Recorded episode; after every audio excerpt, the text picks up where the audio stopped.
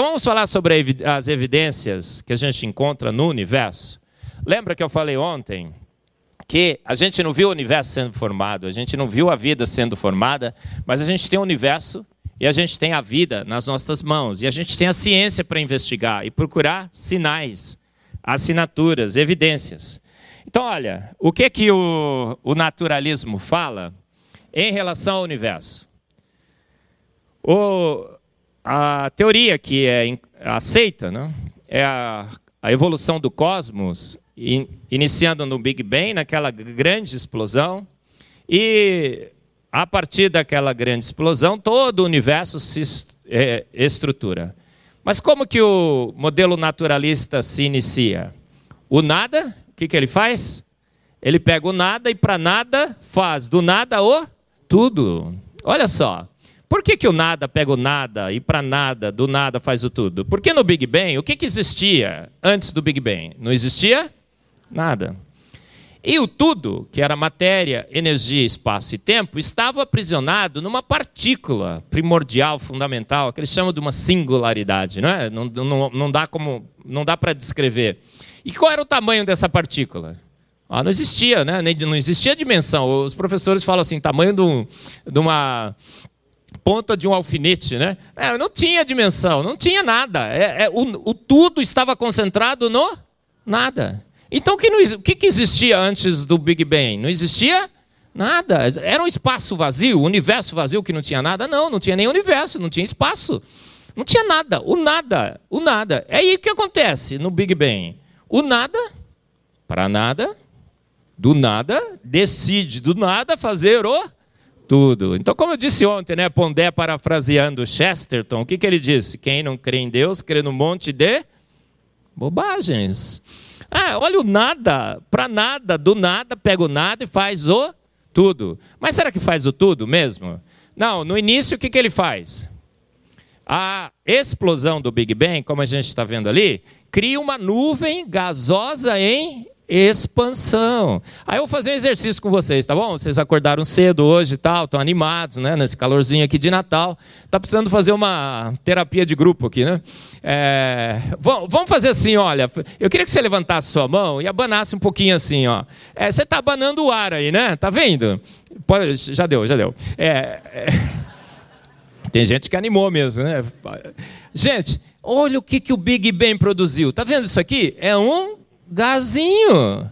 Aqui agora tem nitrogênio e oxigênio numa proporção de 3 para 1, mas o início do Big Bang, após os primeiros é, frações de segundo do Big Bang, as partículas subatômicas se agrupam e tudo mais, e aí a química passa a valer. E o que, é que nós temos do ponto de vista químico? Uma nuvem gasosa de hidrogênio e hélio em expansão. E hidrogênio e hélio está em expansão contra o quê? Contra o o nada.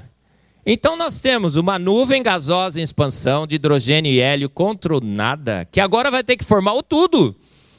Vai ter que formar cometas, planetas, estrelas, asteroides e tudo mais. Mas será que isso é viável? É factível? A gente sabe em química, termodinâmica de fluidos e tudo mais, que átomos de hidrogênio e hélio acelerados em expansão contra o nada deveriam continuar em expansão contra o nada forever and ever. Eternamente. Não haveria nada, nada que causaria qualquer alteração nesse cenário.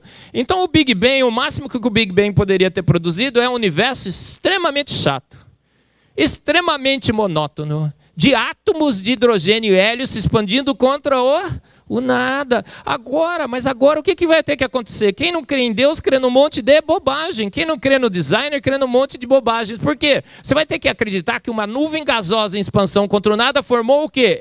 Estrelas. E agora o que é estrela? Você sabe o que é estrela? Estrela é uma concentração absurda de gás.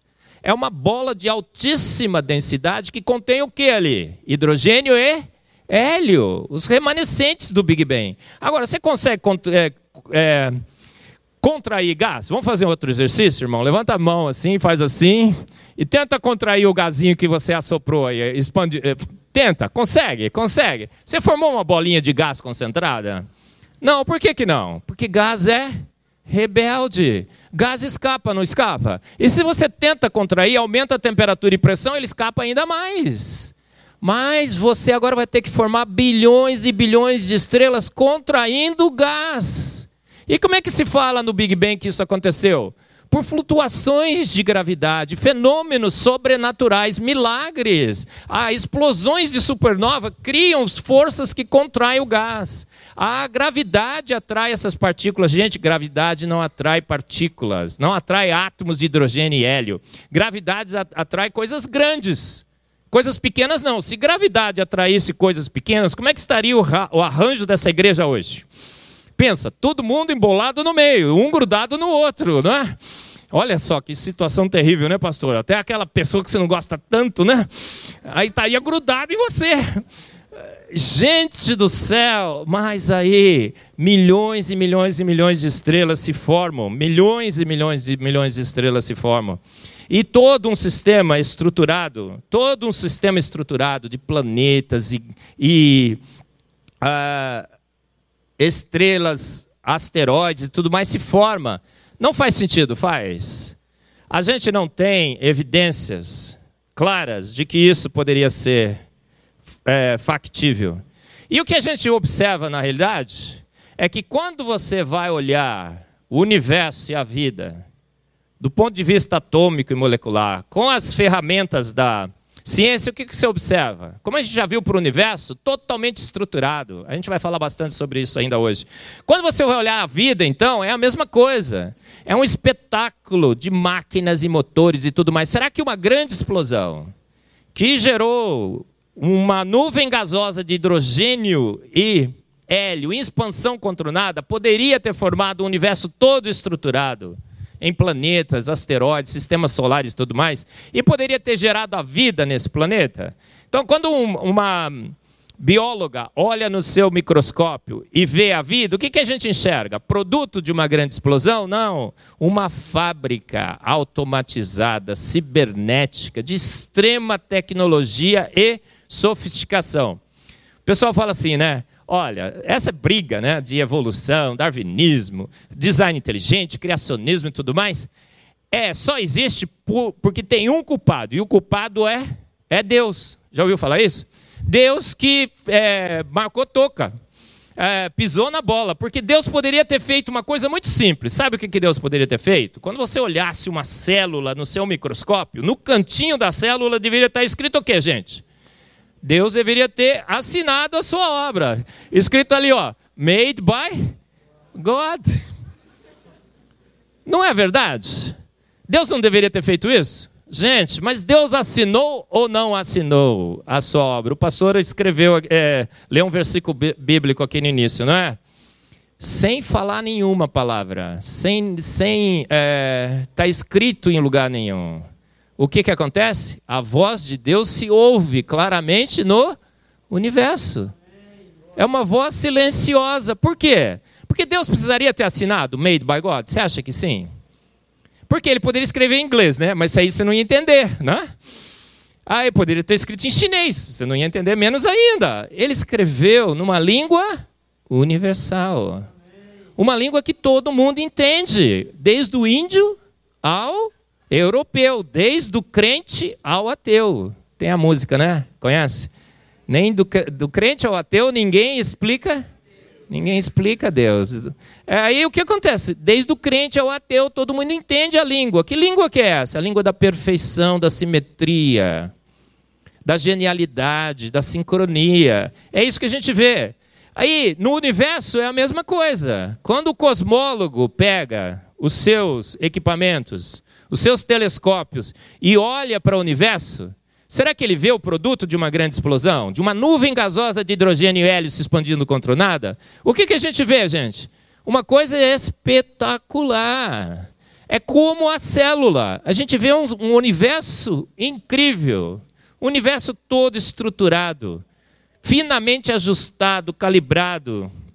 Uma coisa maravilhosa. E as assinaturas de Deus se veem claramente também no o universo. O que, que a gente vê no universo? Quando você olha para o universo, você vê o quê? É, o universo visível, os cálculos indicam que existem aproximadamente no universo visível, são cálculos antigos. Eu vi um recente que agora estão melhorando esse número para um trilhão.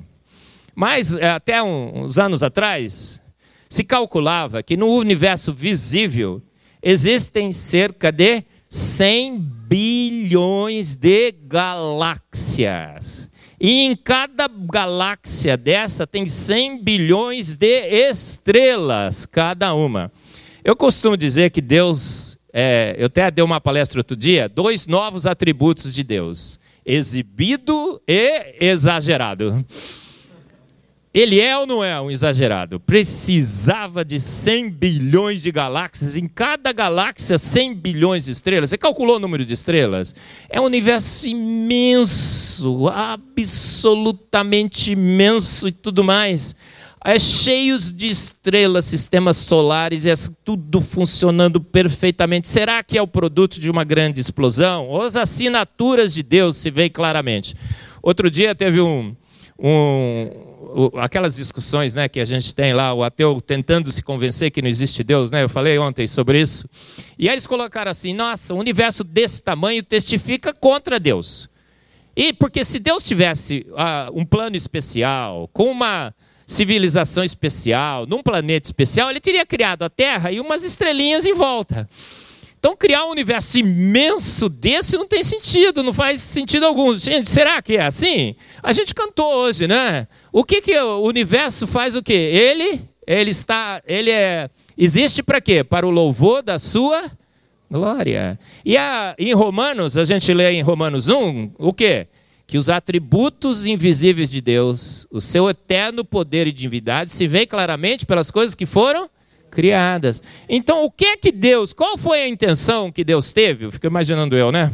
Não sei se a gente consegue acessar as intenções de Deus, mas qual foi a intenção de Deus quando ele fez um universo imenso desse? O que, que ele queria mostrar? Que ele era imenso, que ele era grande, que ele era extremamente grande, que ele era infinito, não é? A infinitude de Deus se vê nesse universo absolutamente gigante. E a gente sabe que nenhum produto pode ser maior do que o seu reagente, do que a sua causa. Então, a, a, a, os céus testificam sobre a infinitude a grandeza do nosso Deus, não é? E a gente vai olhar ó, o produto dessa grande explosão do nada para nada fazendo tudo, o que, que a gente vê? Milhões, bilhões e bilhões e bilhões de galáxias, e cada galáxia tem a sua forma. Então eu costumo dizer que Deus é um exibido e um exagerado, e um Deus que gosta de diferentes formas e diferentes cores. Ele gosta de, de, decorar a sua obra. Por quê? Porque cada galáxia tem uma forminha específica, né? Tem galáxia espiral, redondinha, quadradinha. Quadradinha não tem. Né? Todas as diferentes formas de galáxia. E a gente vai olhar no céu, a gente fica achando que estrela só tem, é brilhante, né? As estrelas são coloridas. Chega no Natal, no Novo, né? As pessoas colocam aquelas decorações de luzinhas coloridas. Né? Deus também, né? Deus também gosta de cores. Ele decorou a sua obra. Olha as estrelas, cada uma tem a sua cor. Gente, tem estrela vermelha, tem estrela branca, tem estrela amarela, tem estrela azul, tem estrela castanha. E como é que ele fez isso? Como é que ele fez isso? Como é que as cores aparecem? Por emissão de luz. É um ajuste fino de propriedades físico-químicas de átomos e moléculas. É a emissão de radiação dessas, dessas estrelas que fazem com que elas tenham cores específicas. E elas emitem em que região do espectro de radiação eletromagnética? Na região do visível. Você já viu o espectro de radiação eletromagnética? Ele vai de um infinito até o outro infinito, não é assim? É um espectro imenso. E a região do visível é fininha, uma região específica. Então, mas naquela região específica do visível, essas estrelas emitem radiações com cores características. E quem enxerga essa cor? Quem enxerga essa cor? Porque ela emite no visível. Visível para quem? Para o seu, tá vendo ali do ladinho? Para o seu olho. Então, os, os céus testificam sobre a glória de Deus Por quê? Porque emitem cores e cores específicas para que você veja, não é? É um show. Eu digo, eu digo que ele é um exibido, um exagerado e um Deus que gosta de dar o seu show. E qual é o show então? É o show estelar, de estrelas, cada uma com a sua corzinha cada galáxia com a sua forminha, não é? Um Deus que gosta de colorir e decorar. Não é assim que a gente vê? Aí a gente vê os modelos que aparecem na internet sobre explicações de como no Big Bang as estrelas foram formadas. Eu fico procurando sempre uma boa ilustração. Essa aqui acho que é a melhor que eu encontrei. Olha só. Tá vendo ali as etapas? Um, dois, três, quatro, cinco. Vamos ver a primeira etapa? Está em inglês, mas a gente vai ver. Olha. Nuvens de gás e poeira. Nuvem de gás e poeira. A gente está querendo formar estrelas. Gente, nuvem de gás e poeira. Não existe poeira ainda. A, a fonte de poeira são as estrelas. Mas o modelo que gera as estrelas está assumindo que existiam nuvens de gás e poeira. A poeira é produto da estrela. Não podia estar tá lá, tá certo? Mas está lá são perturbadas pela gravidade de um fenômeno próximo. Por que, que eles escreveram um fenômeno próximo? Porque esse fenômeno é totalmente misterioso e desconhecido. Sabe o que, que eles falam que são esses fenômenos próximos? Tinha uma nuvem de gás e poeira que foi perturbada por explosões de supernova. Agora, o que, que é explosão de supernova? Supernova é uma estrela que já ficou velho o suficiente e explodiu. Então, é o único modelo que usa estrelas para gerar estrelas. E usa poeira, que é produto da, da estrela, para gerar a estrela. Essas perturbações são de estrelas. Por isso que eles não escreveram o que, que era. Fenômenos misteriosos. E aí, depois, o que, que acontece com essas perturbações? Elas têm que comprimir o gás em toda a direção. Então você tem que comprimir em cima e embaixo, da direita e esquerda, na frente e atrás. Tem que ser forças simétricas, esféricas, descomunais que contraíram a nuvem gasosa. Qual a chance disso acontecer, gente? É a mesma chance que aquele deputado, lembra o anão do orçamento? Ele disse que ele tinha ficado rico porque tinha ganho 237 vezes na loteria. Você acreditou? É a mesma chance. Gente, não há como se formar estrelas. E os planetas rochosos? O pior é isso. Bilhões e bilhões e bilhões de estrelas, todas coloridas, em galáxias todas arrumadas com formas específicas, são formadas por aqueles fenômenos misteriosos que contraem gás. E aí elas explodem. E essas as explosões dessas supernovas geram os elementos mais pesados. A poeira aparece depois. E esses elementos mais pesados agora, essa poeira, esse puff cósmico, vai ter que formar o quê? Os planetas. E vai ter que formar um planeta rochoso que é a Terra para a gente estar tá dentro dela, certo? Em cima, não dentro.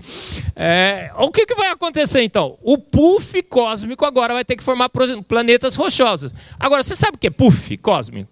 É, é, cósmico? As donas de casa sabem. Quando você não limpa muito bem a, a prateleira, Aí você passa o dedo assim, né? Sabe aquele pozinho? É aquilo lá, tá? É o que gerou, gente, mas é o modelo da acreção. No Big Bang diz o quê? Que a poeira cósmica começa agora a se é, condensar con e juntar, formando pequenas rochas. E essas pequenas rochas batem uma com a outra. Nessa colisão, a rocha funde e cola. Eu chamo do efeito super bonder cósmico. As rochinhas grudam uma na outra, gente, isso não existe. Não existe. Quem não crê em Deus crê no monte de bobagens. Rochinha gelada batendo com rochinha gelada, o que, que vai acontecer? Crack, inhaque. Patifa, não, mas funde e cola e vai crescendo, crescendo. E um planeta incandescente se forma de rocha sólida. Rocha é, é, incandescente no início, e esse planeta esfria. Mas o planeta que a gente vive é o planeta Terra, mas devia ser chamado de planeta Água. E da onde veio a água? Dizem que São Júpiter atrai agora blocos de gelo do universo e manda para cá. Eu digo que é o Papai Noel sideral. Aí os blocos de gelo pá, pá, cai aqui, cria os oceanos, cria o mar aqui de Natal, todo colorido. Gente, quem não crê em Deus querendo um monte de bobagens. E aí fizeram a razão isotópica dos hidrometeoritos. E aí a razão isotópica dos hidrometeoritos não bate com a razão isotópica da água da Terra. Os dados refutam essa possibilidade.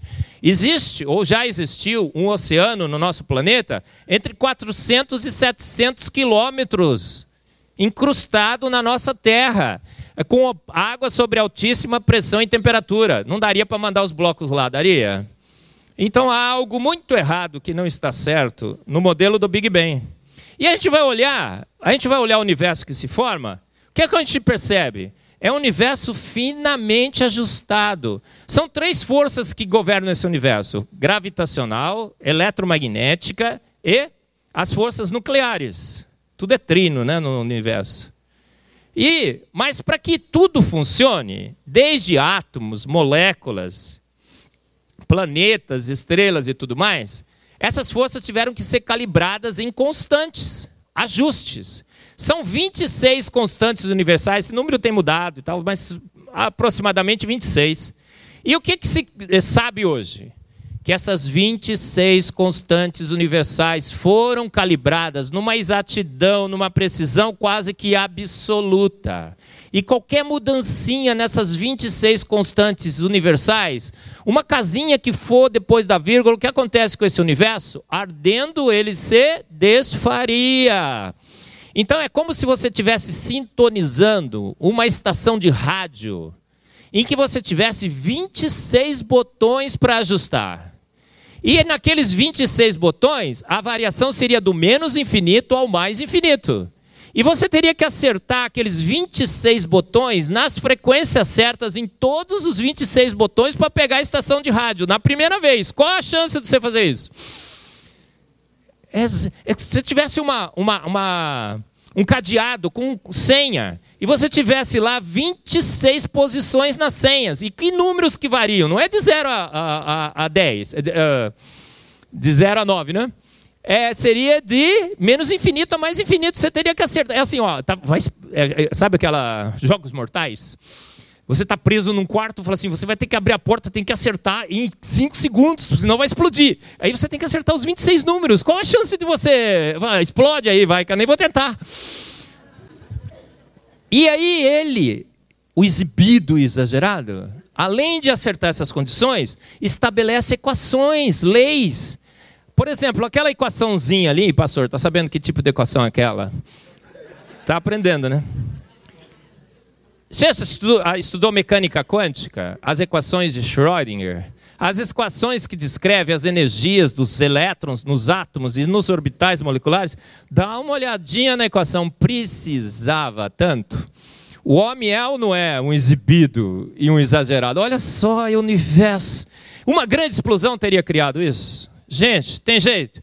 Aí os ateus, para saírem fora dessa, desse grande problema, sabe o que, que eles falam? Eles falam o seguinte: olha, não é que esse universo aqui é finamente ajustado. É que é o seguinte: existem bilhões e bilhões e bilhões e bilhões e bilhões de outros universos. É a teoria do multiverso. Quem não crê em Deus, crê no monte de bobagens. E nesses bilhões e bilhões e bilhões de universo, com diferentes constantes universais e leis, a gente só calhou de estar tá no universo com as condições certas, entendeu? Em bilhões e bilhões e bilhões de universos, um deles teria que ter as condições certas. E a gente só está aqui porque a gente está no universo que tem condições certas, que a vida surgiu nele. Por isso que você está habitando nele e está observando. Gente, isso faz sentido? Nenhum. Primeiro, que isso não é uma teoria científica. A ciência é a arte de explicar o que nós não conhecemos com o que a gente conhece. Ninguém nunca viu outro universo, viu? Não. Segundo, que para você ter é, multiversos, a teoria de cordas assume pelo menos 13 dimensões.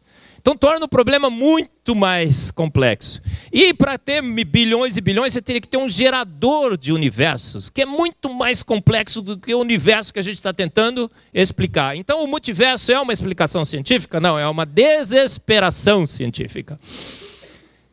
Na, na iminência, na, na, sucumbência de uma teoria, eles apelaram para isso, mas não faz o menor sentido. O menor sentido. E a gente vai ver o nosso universo, o que, que a gente percebe? Cara, é um universo totalmente estruturado, calibrado, ajustado finamente para que tudo funcione, desde as constantes universais, desde as leis, desde tudo. Olha o sistema solar. O que acontece no sistema solar é magnífico. Ele é magnífico. A estrela, o Sol, é a estrela certa. Ela tem a idade certa, o tamanho certo, a composição certa e ela emite a radiação certa. Vou falar um pouco mais para frente. E aí, o calorzinho dela é perfeito. Por quê? Olha a Terra ali, tá vendo? O azulzinho. Está vendo? É um, dois. É o terceiro planeta, né? A Terra é.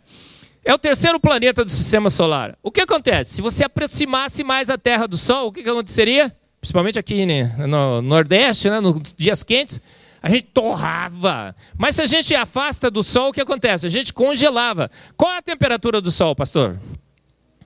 Marcelo. Ô, pastor. O senhor mora tão pertinho do sol e não sabe? Pastor, é fácil. Eu falo assim, trocentos milhões de graus Celsius. Entendeu? É. Trocentos milhões de graus Celsius. Qual a temperatura média do universo? Quem sabe? 2,7 Kelvin. Sabe o que é 2,7? É gelado pra caramba, mas é gelado, gelado, gelado pra caramba. Então, a gente está entre uma fornalha e um freezer. Mas a gente está na posição certa, na posição, na distância certa. Para quê? É, é, sabe, se você fosse deslocando de, um, de, uma fornalha até o freezer, chegava num ponto e falava, aqui tá bom, não tá? É exatamente onde a gente está. E aí, olha só, e tem os planetas grandões, não tem? Carl Sagan disse o seguinte: a gente vive num planeta insignificante, um ponto pálido, insignificante, perdido na imensidão do universo. Olha só como medíocres nós somos. É o princípio da mediocridade de Carl Sagan. Gente, tamanho é documento? As baixinhas aqui da igreja. Qual é a mais baixinha da igreja, pastor? É, é, irmã, é, tamanho é documento? É, né, a, a, a a Pri que apresentou aqui, né? Tamanho documento, Pri? Não, gente, tamanho documento. Os grandões servem para quê, gente? Todo o sistema estruturado, porque os grandões são os nossos guardiões interplanetários. Quando os cometas e asteroides vêm bater no planeta, eles atraem, tá, captura tudo mais. Ou diz que a Terra não é o centro do universo, a Terra é o centro das atenções do universo. O universo todo conspira para que haja vida na Terra. E aí nós estamos todos protegidos, tudo mais, tudo uma sincronia, funciona como um relógio. E aí você quer viver em outro planeta? Por que, que ah, outra coisa que eu esqueci de falar, ele é um exibido e um exagerado, ele gosta de pintar e decorar suas estrelas, mas gosta de pintar também os seus planetas. Você já viu os planetas? Todos eles têm uma corzinha característica, tem planeta azul, amarelo, vermelho, só não tem planeta verde. Ô, oh, glória! É. Ô, oh, Glória, preto e branco tem, ó. É, não tem planeta verde. Olha só, gente. Que coisa linda. Gente, você quer morar, por exemplo, você quer morar em, em... Qual que é esse? Vênus? Você quer morar em Vênus? O que acontece em Vênus? A temperatura média é de 467 graus Celsius a pressão de 93 bares, tem ventos de 360 km por hora, nuvens de ácido sulfúrico e atmosfera de CO2. Agora a gente vê no planeta Terra, tudo é perfeito, calibrado finamente. o Sol emite o quê? Que tipo de radiação? Ultravioleta, 2%. 47% no visível e 51% no infravermelho. O Sol foi feito para quê? Para esquentar e colorir, esquentar. Porque, olha do lado aqui, não está vendo, gente? Camisa amarela, vermelha, tal, alguns de verde, infelizmente. É, veja só, gente, o Sol é a estrela perfeita. Mas vem um, ó, 2% é ultravioleta, não é?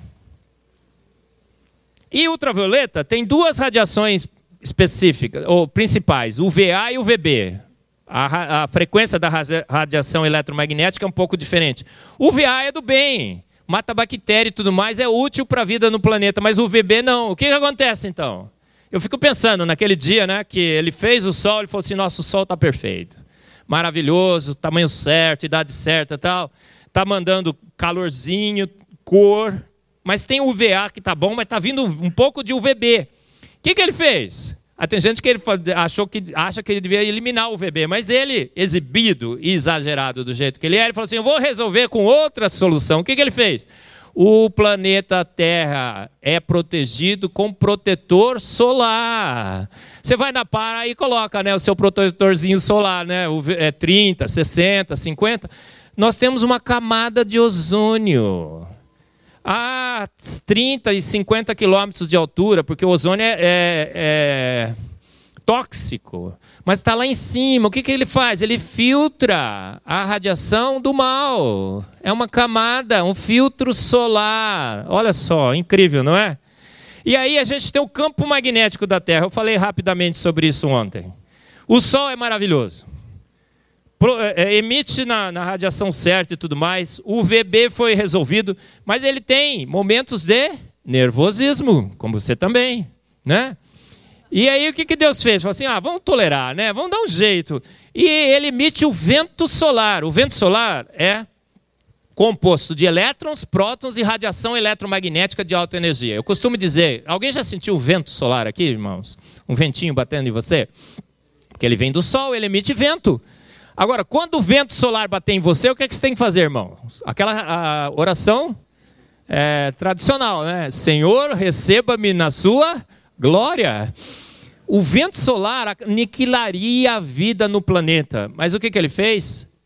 O nosso planeta é formado por uma liga metálica de ferro e níquel, com as propriedades físico-químicas finamente ajustadas e milagrosas. Por quê? Porque assim, você vai aumentando a pressão e a temperatura dessa liga metálica, ela se torna sólida.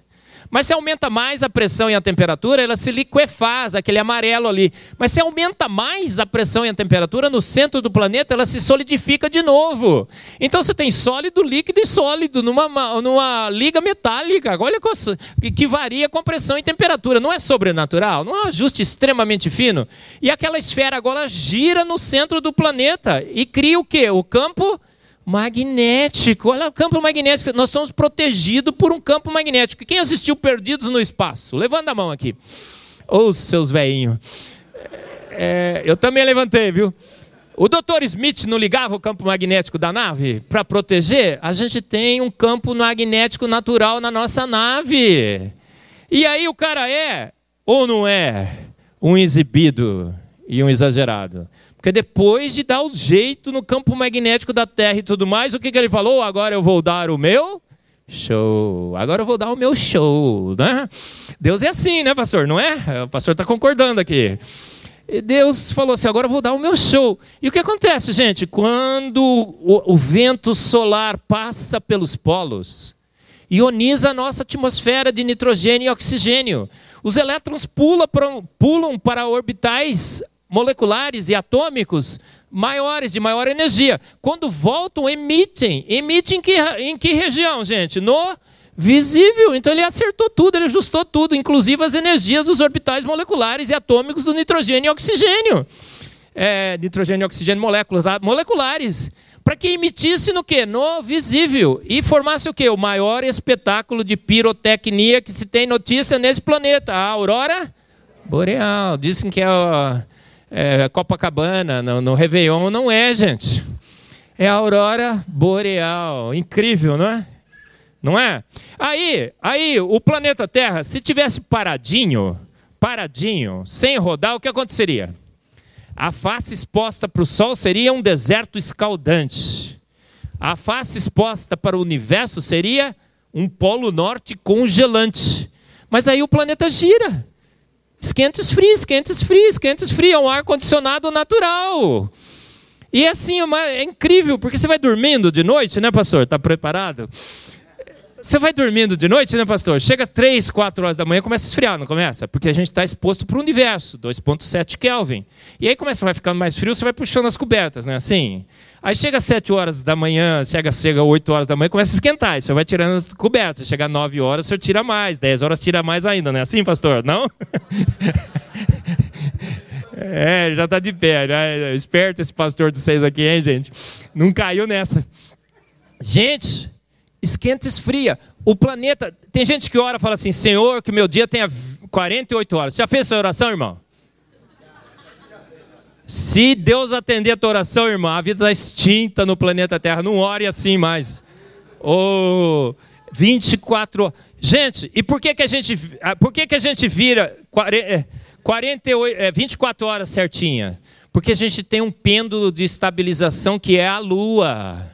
Aí um, um, astro sobrenatural aparece do lado da Terra, a Lua, para estabilizar a rotação da, Lua, da Terra em 24 horas. E ainda mais, ela inclina, a Lua inclina o planeta em 23,5 graus. E essa inclinação causa as estações. Olha, ele vai fazendo assim, ó, primavera, verão, outono, inverno, primavera, verão, outono, inverno. Gente, tudo calibrado. Cria as marés. Né? Eu fiquei vendo ali que no CERS, né, o hotel está quase caindo, né? A maré tá. O cara preocupado, vai ser a maior maré do ano. Nossa, eu vai cair com o hotel aqui. Tá comendo, né? Comendo. Gente, as marés. A maré movimenta a água. As marés, a lua movimenta o ar. A, a água está em movimentação, a água não é parada. E água parada, pastor, é? Água parada é? Dengue, pastor. Tá vendo? Os universitários chutaram pro senhor aí. Água parada é dengue. Gente, uma lua incrível, fantástica. Olha o que ela faz. Não é assim? Quem não crê em Deus, crê no monte de? Por quê? Dizem que, que a lua surgiu porque a terra existia e veio um outro astro e colidiu com a terra e gluft, tirou um pedacinho. E solidificou e formou a lua. Gente, mas no tamanhozinho certo, no diâmetrozinho certo, na distancinha certa, que causa a inclinaçãozinha certa, a marezinha certa, a movimentação certinha. Gente, haja fé, não haja? E aí ele fala assim: nossa, a lua tá legal. A lua está perfeita, criou as estações, criou as marés, movimentou o ar, criou. Se fala, frente fria está chegando, é a lua. Ah, sabe o, o malvado, meu malvado favorito? O malvado favorito rouba a lua. Você acha que isso é possível, gente? Se ele roubasse a lua, o que aconteceria? A Terra saía que nem um peão doido pelo universo. A vida estaria extinta. Não dá para roubar a Lua, gente. A Lua é essencial. Na posiçãozinha que ela está, se aproxima mais marés imensas. Se aproxima, se, se distancia, é, é, a água para. Dengue. É, se você tem uma lua maior ou menor, é um ajuste finíssimo. Mas aí ele fala: vou dar o meu, meu show. E que show que é esse? Recentemente nos Estados Unidos nós tivemos um esse show, né? Uma eclipse solar perfeita. Tá vendo a sombrinha ali, mais escuro? E o pior é que o show é itinerante. O show é itinerante porque acontece em posições diferentes do planeta. E há uma relação perfeita de 400 por 400, do diâmetro da distância da Lua para o Sol. A Lua, quando se intercala com o Sol, cobre o Sol 100%. Gente, não é 99, não é 101, é 100%. Não é nesse Deus que você crê, é nesse Deus que eu creio. É um Deus que quando faz, faz Perfeito. Ele não, ele não faz 99, ele não faz 101. Ah, tá bom. Sabe quando a gente faz? Ah, tá bom. Não, ele faz perfeito.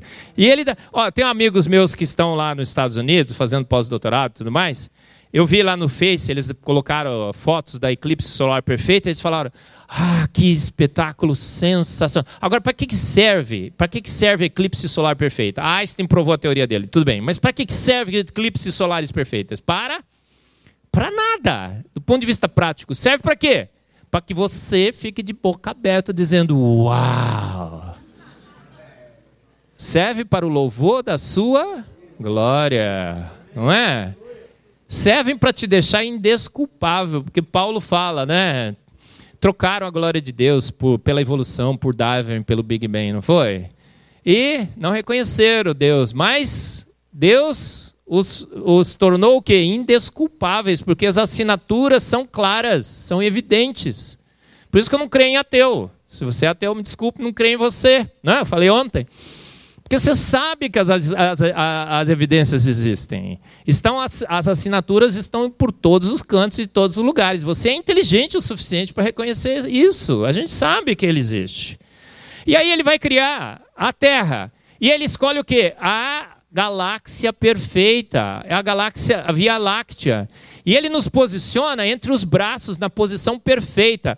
A Terra está na suíte presidencial do universo. Então fiquei lá no CERS, né? Tem uma, uma, um quarto bem legal lá. Mas não é a suíte presidencial, né? A suíte presidencial, o que, que ela tem? A melhor acomodação e tudo mais, mas tem a melhor vista. E o que acontece da onde a gente mora? A gente tem a melhor vista do universo. Não tem poluição visual, nossa atmosfera é transparente. Então, quando você vai viajar para o sertãozão, né? apaga as luzes de noite, olha para o céu, o que, que você vê? Você vê aquele espetáculo de luzes e cores no céu. Por quê? Porque você habita a suíte presidencial do universo. Você pega a Terra e desloca um pouco na galáxia, você não enxergaria mais, teria luz demais. Se ficar perto de um braço, a, a, a Terra é destruída. A gente habita a suíte presidencial do universo. Aí você vê a atmosfera certa surge no nosso planetinha, naquela grande explosão, naquela cressão, naquele planeta que esfriou, São Júpiter jogou água e tudo mais, e pum! Milagrosamente surge uma atmosfera. Essa atmosfera que você balançou aí. Balança de novo, irmão. Isso. E aí, é, essa atmosfera é composta do que, pastor? Pastor, senhor, 65 anos respirando esse gás, o senhor não sabe ainda do que, que ele é formado, pastor? Hã? Olha lá, pastor, nitrogênio e oxigênio. Na proporção de 3 para 1. E a atmosfera certa e a gravidade certa para prender o gazinho aqui. Gás não escapa, gente. Não é rebelde, mas tem uma atmosfera, uma pressão, uma gravidade certa. Essa atmosfera é incrível, né? Vai chegar um asteroide, bate na atmosfera, ela é densa o suficiente para comer o asteroide por fricção, né? Por atrito, não chega aqui. E a atmosfera é perfeita, a gravidade é perfeita. Quando você levanta, você levanta bonitão, né? Anda até o banheiro e tal. Se a atmosfera fosse, se a gravidade fosse muito maior, o que, que faria? Você levantaria, você teria que se arrastando até o banheiro, não é? Aí uns outros acham assim, nossa, a atmosfera devia ser, a, a gravidade devia ser menor. Por quê? Eu me levantaria, né? E se eu queria ir para o banheiro, eu dava um pulinho assim, ó. Queria ir na padaria, Puf. outro pulinho, né? Mas se você desse um pulinho muito alto, puf, aí você, você ficaria subindo assim, e falasse, nossa, estou avistando Natal, as praias, oh, a Bahia Formosa ali e tal. Nossa, estou escapando para o universo.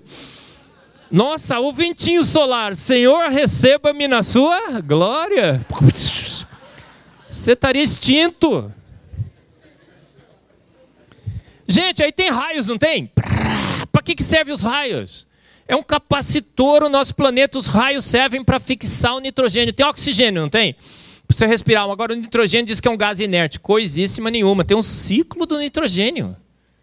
O nitrogênio é transformado em nitrito, nitrato e amônia, que é essencial para a vida. E quem faz a transformação de nitrogênio em amônia? Bactérias. E aí, a grande pergunta é: quem veio primeiro, o ovo ou a galinha? Agora você já sabe, né? Nenhum dos dois. A galinha veio com o ovo dentro. Passou uns minutinhos, có, có, có, botou. Gente, precisa de, de, bactérias para fixar o nitrogênio em amônia. Amônia é essencial para as proteínas das bactérias. Então, quem veio primeiro? A bactéria que fixa a amônia ou a, a, a amônia que é essencial para a bactéria viver? Sem, sem bactéria, essa amônia não existiria. Gente, as bactérias estavam no início aqui, desde, é, estavam presentes desde o início, senão não estaria o, o, o, ciclo de nitrogênio nunca rodaria. Tem uma bactéria que chama anemox, que transforma agora amônia, nitrito e nitrato de volta em nitrogênio. Ela usa hidrazina pura, é um absurdo de bactéria. E os raios servem para. O cara fala assim: nossa, raio serve para cair na cabeça do cara que está jogando futebol no, no, dia de chuva, né? É assim, claro. Devia estar protegido, né? Mas ele fixa. A reação de nitrogênio com oxigênio na nossa atmosfera não acontece. Precisa de uma energia muito alta. A energia é provida pelos raios. Você está transformando nitrogênio em oxigênio, em nitrito em nitrato. Aí você tem o um planeta água. O planeta água. Está preparado aí, pastor? Ah, então vamos lá. Gente, o que acontece com a água? O São Júpiter mandou, não foi? Dos grandes blocos de gelo que permeiam o nosso universo. Atrai por gravidade e manda para cá. Mas, gente, será que isso faz sentido? Essa grande explosão. O que acontece com a água? A água é um líquido sobrenatural. Não, não deveria existir a água como ela existe. Ela tem 68 propriedades físico-químicas únicas: efeito capilar, densidade, ela é térmico e tudo mais. Água é incrível, gente. Água é incrível. Você vai ver na, na, na estrutura da, da água, é H ou H, devia ser linear, mas ela é angular, 104 graus. As, as simulações mostram que se o ângulo fosse maior ou menor, a vida estaria extinta nesse planeta. Então, um ajuste fino de propriedades físico-químicas. Os pares de elétrons não ligantes se repelem mais do que os elétrons ligantes, fazendo com que o ângulo se feche, entendeu, né, pastor? Os pares de elétrons e tal, tudo. Gente, é um ajuste finíssimo, né? E aí ela forma duas ligações de hidrogênio em média por molécula, que só a água faz. Ela tem dois pares de elétrons e dois hidrogênios, dois por dois. Incrível, um ajuste incrível. E o que acontece? Entre as muitas propriedades físico-químicas incríveis, o que acontece com a água? Por que, que ela é sobrenatural? Porque ela contraria uma lei física. Pastor, o que, que pesa mais? Um quilo de chumbo ou um quilo de pena? é, o pastor está esperto. é, pega ele, pastor. Pastor, mas o que deve pesar mais? O que pesa mais agora? Um sólido, um litro de sólido ou um litro de líquido? a camisa do Guarani.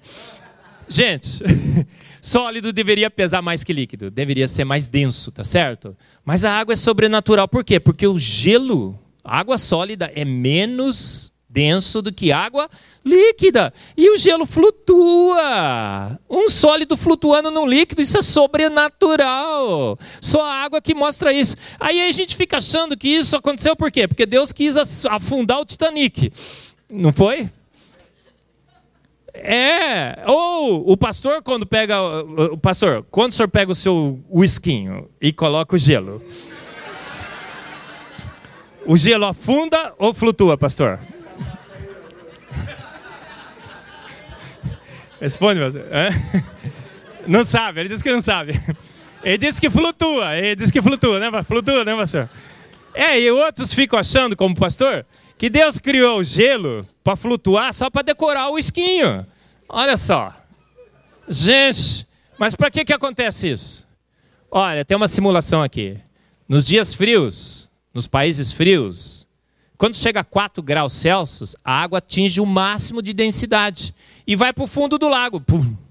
E aí continua esfriando, cria um gelo na superfície. Gelo é isolante térmico. Flutua, mas é um isolante térmico, é como isopor. E aí o que acontece? Pode cair a temperatura, pode cair a temperatura para menos 30, menos 40, como cai na Sibéria, a garrafa térmica fica lá com 4 graus Celsius. E o que, que acontece durante o inverno? O peixinho fica numa numa boa. Viu o peixinho de novo? vamos fazer lá, ó, ó. De novo? Olha lá, ó. Então Deus cuida de você, mas ele cuida de toda a sua criação. Mas aí ele fala o seguinte: Cuidei do peixinho, mas agora eu vou dar o meu show. Olha, gente, legal, porque agora você pode ir lá fazer um buraquinho e pescar o seu peixinho, ice fishing. Olha lá. E ele fala assim: e você também pode esquiar na neve. Gente, por que você consegue esquiar na neve? Porque aquela lâmina do patim exerce pressão sobre o gelo. E quando você exerce pressão sobre o gelo, ele se liquefaz. É o diagrama de fases da água. E aí a, a, lâmina está constantemente lubrificada por água líquida, porque a pressão vai fundindo o gelo e. Então Deus cuida do peixinho, mas cuida também do seu esporte predileto, esquiar no gelo. Não é assim, pastor? Vocês fazem muito aqui em Natal, né? Nossa! Nossa! E aí ele vai dar o meu show. Neve. Você já viu neve caindo? Eu, isso, a aurora, a aurora boreal nunca vi, mas neve já. Fantástico. Rússia. Olha que coisa linda. E aí dizem, eu não sei quem é que fica verificando isso, estou para descobrir. Departamento de Investigação de Cristais de Neve, que todos os cristais de neve têm um, cada um deles uma forma diferente, ninguém é igual um do outro. Olha, o cara é ou não é um exibido e um exagerado. Precisava tanto, não é assim, gente? Olha só que coisa linda. Quem deixa de acreditar em Deus crê no monte de bobagens. o Chesterton disse isso, e quem parafraseou foi o Pondé. Olha ele lá no Congresso do Design Inteligente, tá? O Pondé é dos nossos, tá? Ele não fala, mas é. Ó, Isaac Newton, o que, que ele disse? Esse sistema lindo, maravilhoso, só pode proceder do conselho e do domínio de um ser todo inteligente e poderoso. Então, olha, é, não esqueça, Felice já, www.tdibrasil.com. À noite a gente vai falar sobre as evidências e assinaturas de design inteligente na vida. A gente vai parar agora com o universo, tá bom? Felice já, venha fazer parte desse grupo. E quando você se inscrever, você vai ganhar o selo oficial do Design Inteligente. O selo de maluco, beleza. Tá vendo ali? Tá bom? É... Ai, minha família. Olha, eles vinham hoje, mas todo mundo acordou meio detonado lá. Acho que à noite eles estão aqui com a gente, tá bom? Esse é o, é o menino mais lindo e maravilhoso que tem, mais parecidinho com o pai. A filha mais linda e maravilhosa e mais parecidinha com o pai também. Minha esposa linda e maravilhosa. Tá bom? Ó, terminando, né? É incrível, não é? Como as evidências se veem por todos os cantos e todos os lugares. Ele não precisou escrever, precisou? Ele precisou assinar? Ele precisou pôr um áudio assim, que quando acordava, né? É, tocava, alô, gente, aqui quem fala é o Criador. É, vejam bem, olhe para o universo, veja o, do, o nascer do sol, o pôr do sol. Precisou? Não, sem palavras, sem sons.